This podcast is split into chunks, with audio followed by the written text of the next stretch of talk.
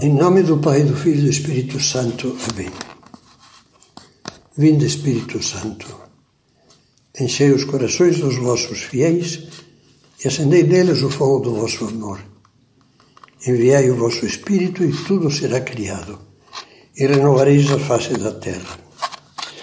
Terminávamos a última meditação dizendo: vamos fazer um pouco de exame. Mas, como era meditação um pouco longa, deixamos para agora.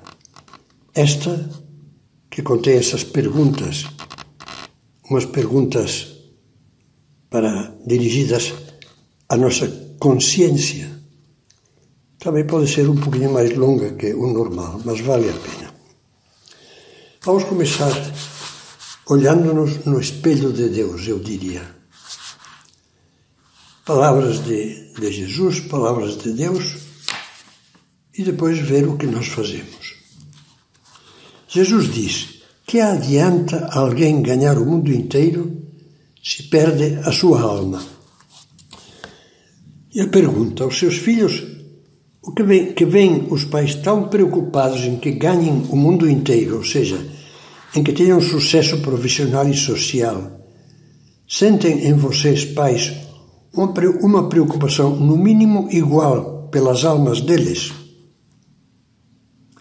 Sendo que os pais sofrem mais se os veem cair em pecado mortal, se os veem fracassar na fidelidade matrimonial, do que se os veem falhar no vestibular, num concurso público ou num negócio?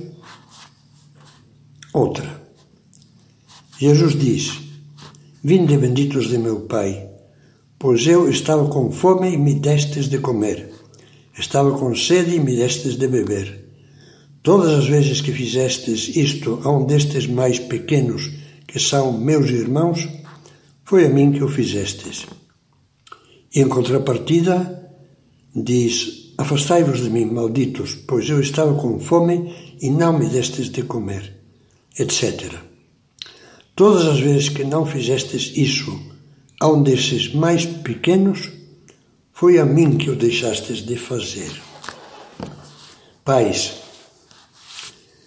Pergunto: será que neste mundo interesseiro e ferozmente competitivo, ambicioso e invejoso, vocês ensinam os seus filhos a não serem egoístas, a sentir e praticar a solidariedade cristã com os outros, especialmente os mais necessitados?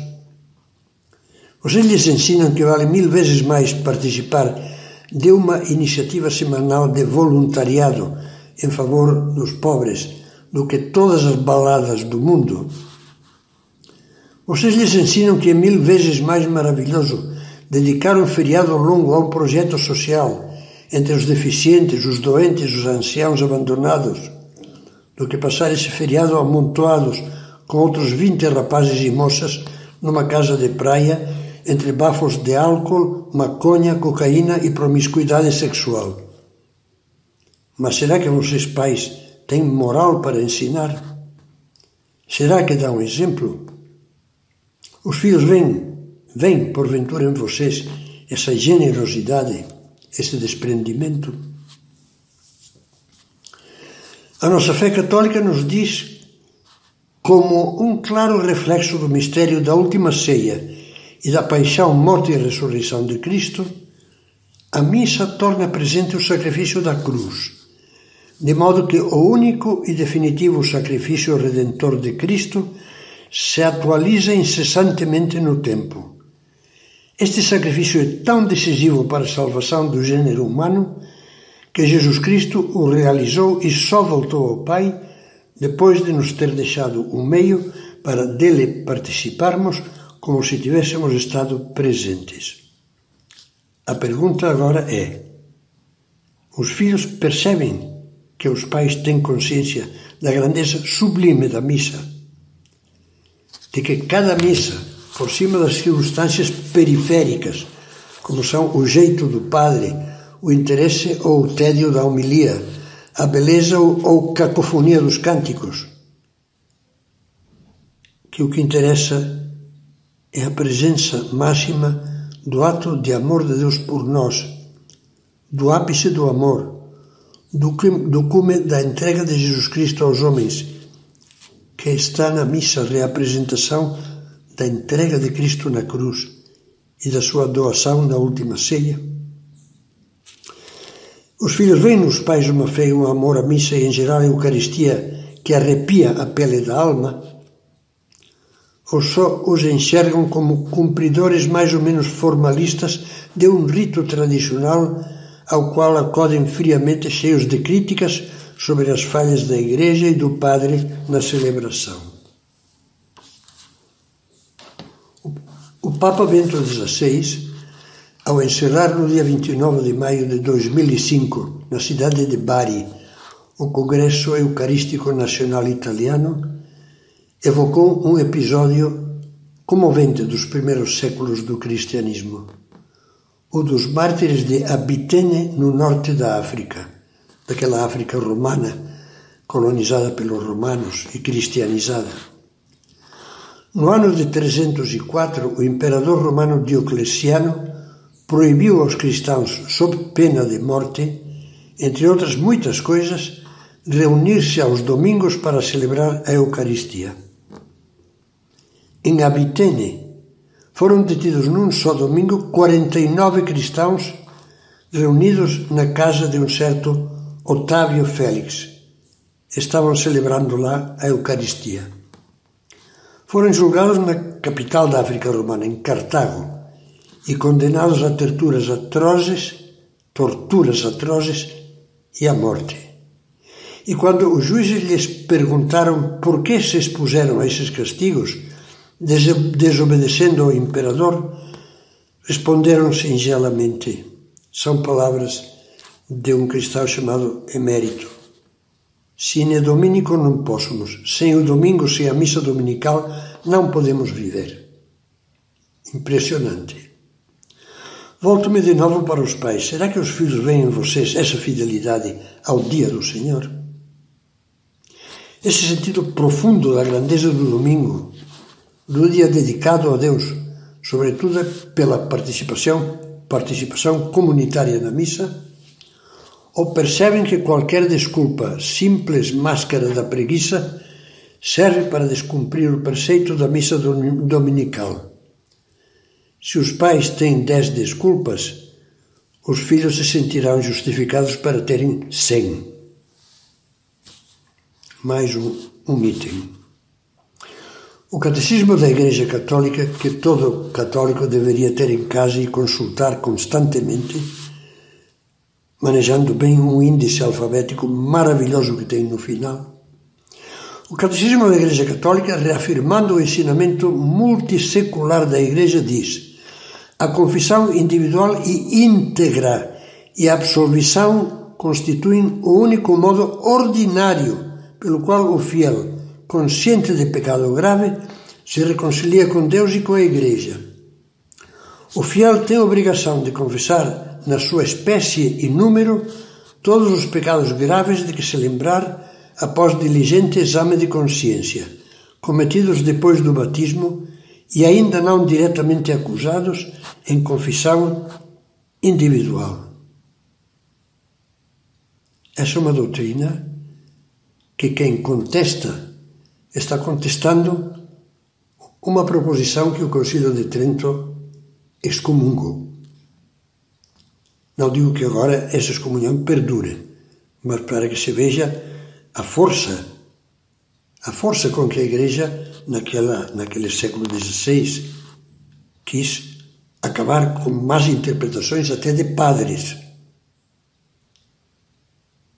que diziam: não, mesmo que tenha pecados graves, um homem que tenha traído a mulher, se se propõe confessar depois, pode fazer um ato de contrição e comungar. Sabe o que diz o Concílio de Trento?